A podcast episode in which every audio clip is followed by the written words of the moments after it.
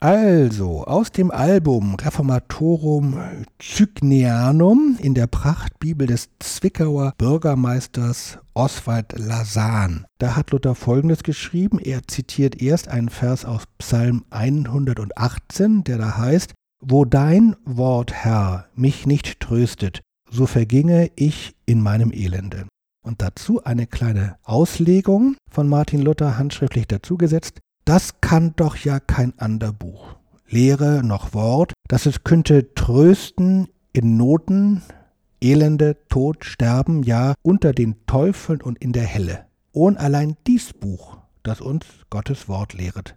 Und darin Gott selbst mit uns redet, wie ein Mensch mit seinem Freunde. Ander Lehre mögen reich, mächtig, ehrlich machen und dies Leben hochheben, aber wenn Not und Tod daher stürmen, fliehen sie als die treulosen Schelmen mit Ehren, Gütern, Macht, Freundschaft und lassen schändlich und verräterlich sterben. Denn sie wissen nichts, können nichts, tun nichts in göttlichen, ewigen Sachen. Noch ist die Welt fett und unsinnig, achtet dieses Buch nichts, verfolget und lästert's, als wäre es des Teufels Buch. Für welchem Haufen uns Gott behüte. Amen. Martin Luther, D. Doktor, 1542. Mikroform. Der Podcast des Graduiertenkollegs Kleine Formen. Willkommen zu einer neuen Episode des Podcasts Mikroform. Mein Name ist Lara Helder und heute spreche ich mit Johann Hinrich Clausen über eine interessante Kleinform, nämlich über das Poesiealbum. Seine Anfänge nimmt das sogenannte Album Amicorum, wohlgemerkt als lose Blattsammlung, in der Reformationszeit, um genau zu sein, bei Martin Luther. Johann Hinrich Clausen ist Kulturbeauftragter des Rates der EKD, der Evangelischen Kirche in Deutschland. Außerdem ist er seit einem Jahr Honorarprofessor an der Theologischen Fakultät der Humboldt-Universität zu Berlin. Er habilitierte über das Thema Glück und Gegenglück im Bereich der systematischen Theologie schreibt regelmäßig Artikel, zum Beispiel für die FAZ und die Süddeutsche Zeitung, und interessiert sich besonders für die Geschichte der Kirchenmusik und der sakralen Architektur. Erst im August erschien ein weiteres Buch von ihm mit dem Titel Die seltsamsten Orte der Religion. Herr Clausen, vielen Dank, dass Sie sich heute für dieses Gespräch Zeit nehmen. Ja, vielen Dank für den Besuch. Und ich weiß es auch sehr zu schätzen, dass Sie nur drei Jahre nach dem Reformationsjubiläum mit mir über Martin Luther sprechen wollen oder nach so viel medialer Aufmerksamkeit überhaupt noch über ihn sprechen können. ja, das muss man sich was Neues immer wieder einfallen lassen. Ähm, vielleicht kann ich den Einstieg mit einer kleinen Anekdote etwas vereinfachen. Im Sommer 2017 hat die Summer School Transformation der Religion ins Ästhetische, an der ich auch teilgenommen hatte, mit Ihnen und Dr. Lore Knapp das 360-Grad-Panorama von Assisi, Luther 1517 in Wittenberg besucht. Was den Besucherinnen dort gezeigt wurde, waren Szenen des mittelalterlichen Wittenbergs, unter anderem im Augenblick des Thesenanschlags. In einem Bildteil des Panoramas steht Luther vor der Schlosskirche, hält einige Flugblätter in der Hand, man hört Hammerschläge, ein paar betrunkene Bauern lallen noch im Hintergrund und plötzlich erstrahlt ein helles Licht, ein Chor beginnt zu singen, Orgelmusik ertönt und das finstere Mittelalter endet.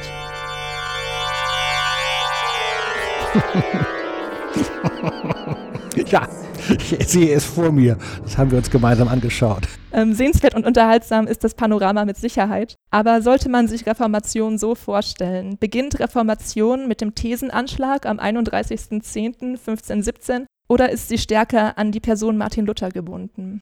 Meine Lieblingsgegenthese lautet, also nichts gegen den Thesenanschlag und nichts gegen Martin Luther, aber entscheidend für die Durchsetzung der Reformation war eben nicht der heroische Akt eines einzelnen Mannes, sondern waren Debatten und Diskurse, waren Disputationen in den Städten. Durch Deutschland hindurch in großen und kleinen Städten haben die Männer der Stadt darüber diskutiert, wie sie in Zukunft ihren Glauben leben wollen und die Gesellschaft gestalten wollen. Und das finde ich so schade, weil diese Diskussion, diese Disputation eigentlich das viel, viel interessantere Ereignis sind, als sozusagen die monumental epochale, heroische Tat, ein Zettel wird an eine Tür genagelt.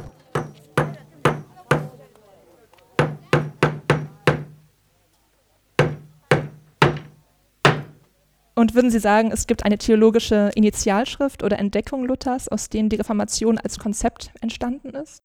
Das ist wiederum total interessant, dann auch bei Luther richtig sich in die Texte hineinzuwühlen, in die frühen Texte. Und da kann man eben doch sehen, wie gerade in seinen Psalmenvorlesungen sich so ein neues Christentumsverständnis langsam anbahnt in der Auseinandersetzung mit der Bibel. Ganz faszinierend, hochkompliziert. Ich finde dann, wenn man sozusagen neu dazustoßen will, sind seine kurzen Schriften, seine kurzen Traktate, also zum Beispiel von der Freiheit eines Christenmenschen, immer noch wunderbar lesbar.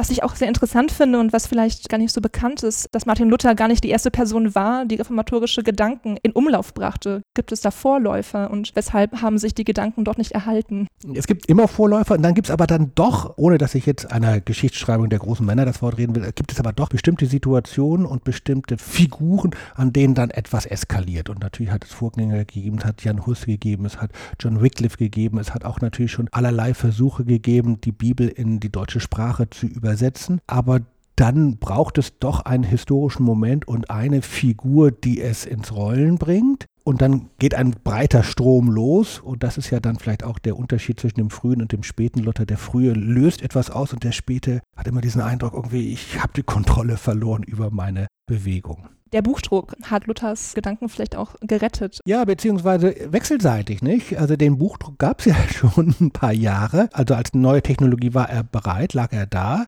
So richtig los ging es mit dem Buchdruck aber erst, als der Inhalt auch dafür da war, nämlich die Bibelübersetzung, die vielen Flugschriften, die ganzen reformatorischen Texte. Also es braucht eine Technologie und es braucht aber auch ein Thema. Und deshalb mit einer gewissen Verzögerung war erst der Buchdruck da. Ohne den hätte es die Reformation ja in dieser Weise gar nicht geben können. Aber ohne die Reformation, ob der Buchdruck dann so erfolgreich gewesen wäre, keine Ahnung. Vielleicht nicht. Würden Sie sagen, dass man von Reformation im Singular sprechen kann? Besser ist, man spricht von den Reformationen im Europa des 16. Jahrhunderts, weil es zwar ein Gesamtkomplex war, aber er sich sehr, sehr unterschiedlich darstellt. Wir in Deutschland sind sehr stark auf Luther fokussiert, das hat ja auch sein gutes Recht. Dadurch übersehen wir aber ganz häufig, dass es eben eine Fülle von unterschiedlichen Reformationen gab. Alleine die schweizerische, die schottische, also in, in den unterschiedlichsten Ländern. Es gab auch ja reformatorische Bewegungen in Italien, wo Michelangelo irgendwie auch mit Verbindung hatte. Und es gibt natürlich Reformationen auch ganz unterschiedlicher Schichten, nicht zuletzt auch der Bauern.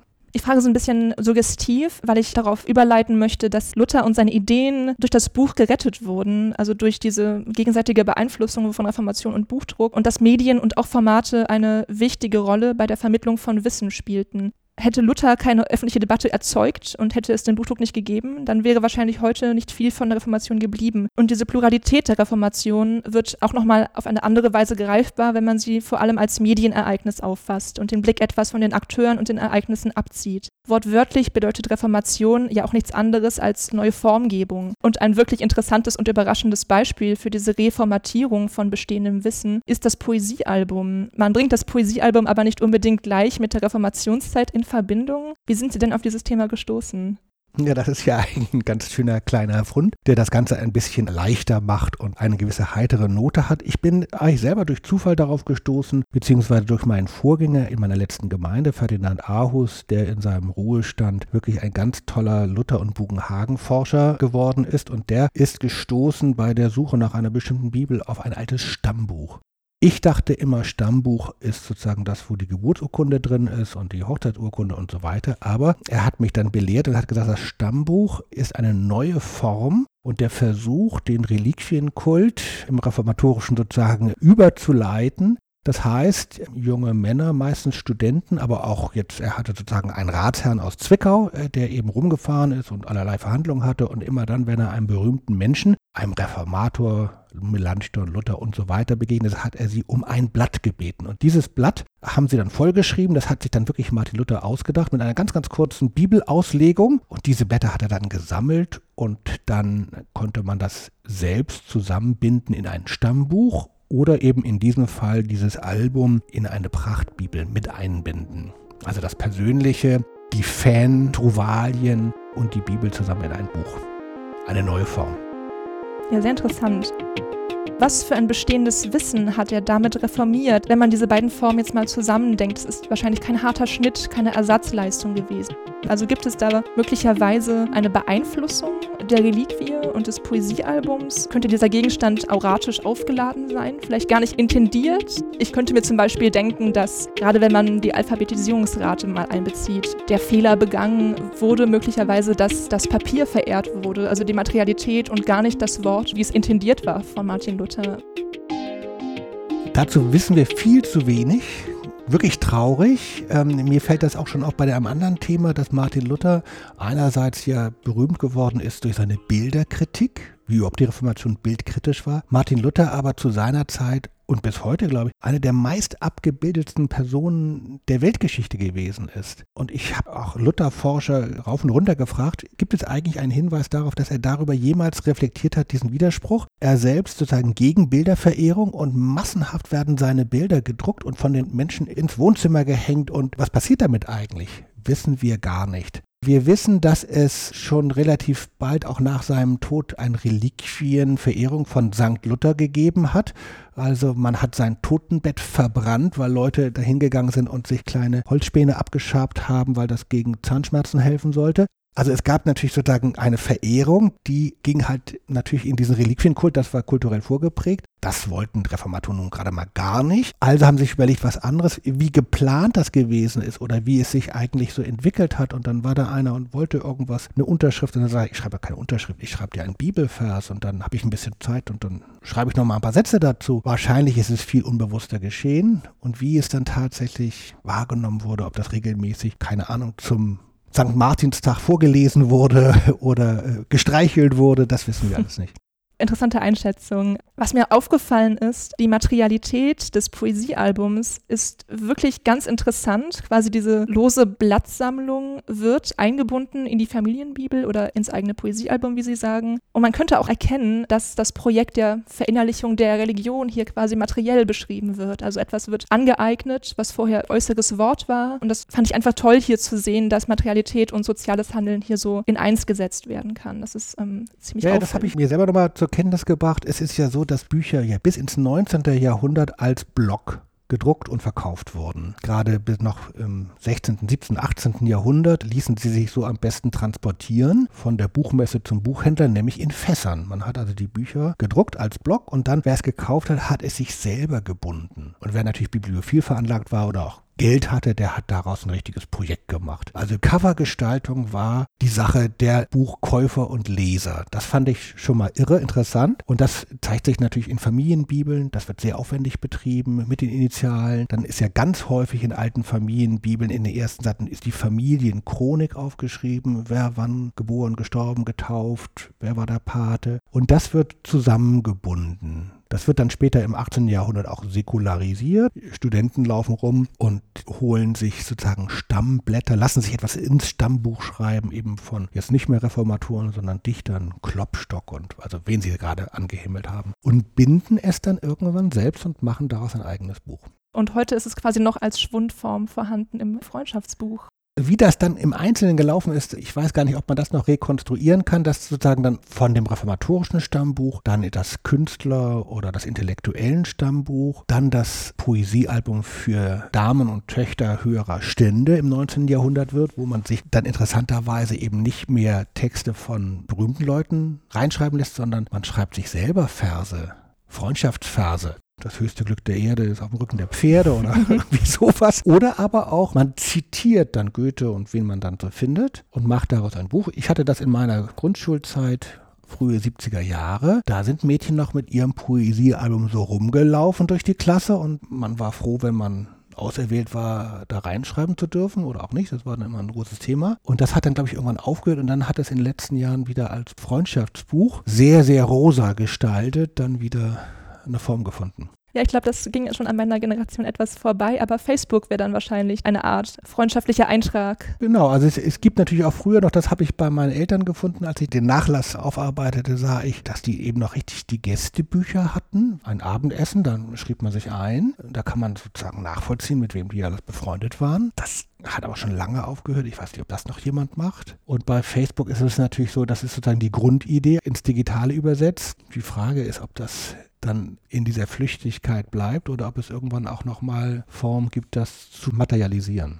Vielleicht noch in eine andere Richtung weitergedacht. Wie hängen Poesiealben in dieser Zeit, also in der Zeit Luther, denn mit dem Lesekult zusammen? Genau, also dieses Stammbuch ist, glaube ich, eine kleine Geschichte für eine winzige Minderheit von entweder Studenten, die tatsächlich unterwegs sein durften, oder von besseren Ratsherren, die unterwegs waren und eben Verhandlungen führten und Leute kennenlernten. Die Alphabetisierungsrate war ja ziemlich gering und doch muss das ein etwas elektrisierendes gewesen sein, dass man selber ein Buch hat haben kann, man selber einen kleinen Text besitzen kann. Also dafür, dass die Alphabetisierung so niedrig war, waren das ja unfassbare Bucherfolge. Also man muss sich mal das vorstellen, sozusagen, wie Luther Bücher auch verkauft hat. Also über zehn Jahre hat er sozusagen die Bestsellerlisten von 1 bis 20. Alle Bücher waren seine. Das ist doch unfassbar gewesen. Wird dann übrigens abgelöst von auch einer interessanten Buchgattung, die da vielleicht auch hineinspielt, die sehr, sehr erfolgreich war. Das ist das Gesangbuch. Also das Gesangbuch als eine ganz, ganz wichtige Buchquelle und irre Bestseller und natürlich kein Kirchenbuch, sondern ein Hausbuch.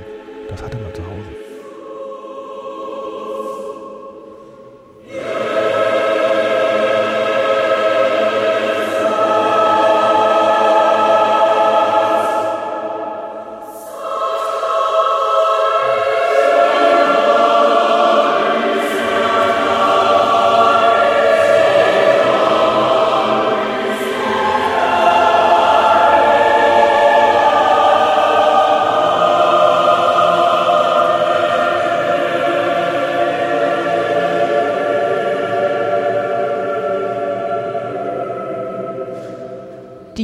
Schriftlichen Einträge der Poesiealben passen sich den Lesegewohnheiten an und sind einfach unglaublich aktuell. Man passt sich der einsamen, stillen und vor allen Dingen der individuellen Lektüre an. Genau, die Frage ist sozusagen, ob das Lesen, also jetzt jenseits von der Materialität, der Akt des Lesens, als ein sich meditativ versenken in ein Buch, und man hat ja wirklich zehn Bücher, die hat man wieder und wieder und wieder gelesen, die Bibel hat man wieder und wieder gelesen, dass das doch eng verbunden ist, nicht nur als eine ästhetisch-intellektuelle Tätigkeit, sondern tatsächlich eben als eine neue Form von religiöser Meditation, also Religion entfaltet sich in der Lektüre eines Buches, man zieht sich zurück, man versenkt sich in ein Buch. Das sind hochspirituelle Akte damals gewesen.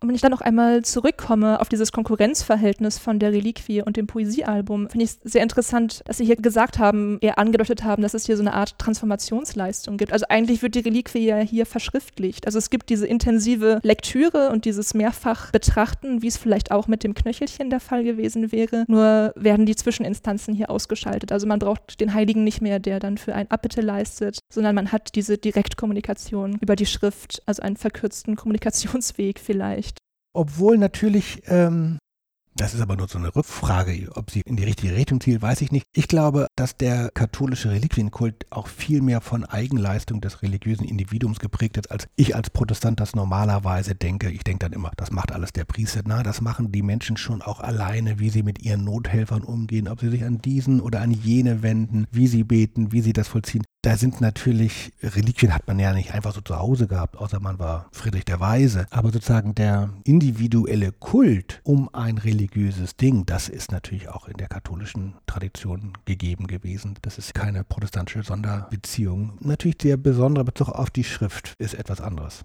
Daran könnte man vielleicht auch erkennen, dass Luther gar nicht so polemisch gegen den heiligen Kult vorgegangen ist. Also hier nicht als Kirchenspalter auftritt und harte Grenzen zieht, ähm, sondern quasi einen sanften Übergang vielleicht hiermit versucht zu initiieren. Ja, aber bei Luther ist es eben auch interessant, äh, wie zwiespältig er als Person war. Er war ja nicht gerade ganz unpolemisch und manchmal gerade am Ende seines Lebens geht das auch über jegliche Zivilisationsgrenzen hinweg. Eine harte, brutale Polemik. Vielleicht auch deshalb, weil sozusagen alles Klärungsbedürfnis sozusagen in die verbale Auseinandersetzung gegangen ist und nicht in die kriegerische eigentlich. Das ist das eine. Das andere ist, wenn Sie sich aber angucken, wie Luther als Kirchenleiter agiert hat, dann war der sehr vorsichtig viel konservativer. Also im Prinzipiellen klar, in der praktischen Umsetzung sehr, sehr zurückhaltend, viele Kompromisse eingegangen, vieles Altes erstmal stehen gelassen. Also die evangelischen Kirchen wurden ja erst in der Aufklärungszeit aufgeräumt. Dann erst hat man die Beichtstühle rausgeräumt und die alten Messgewänder weggetan und dann erst hat man Konsequenzen gezogen und alle möglichen Bilder rausgeschafft. Da war Luther sehr viel vorsichtiger, aus gutem Grund, wie ich finde.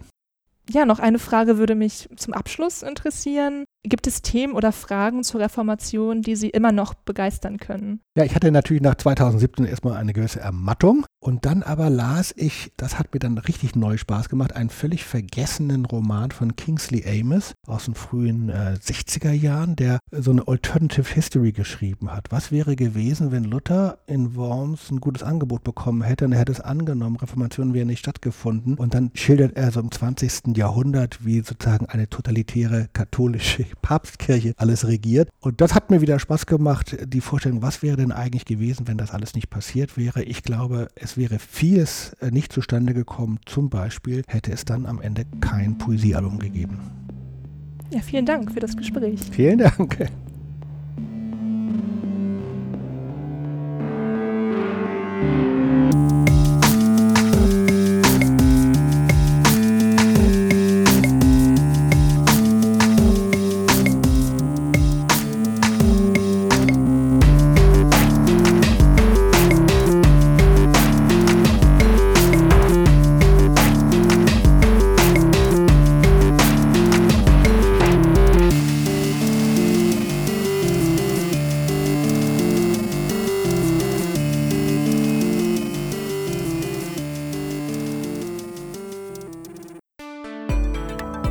Mikroform.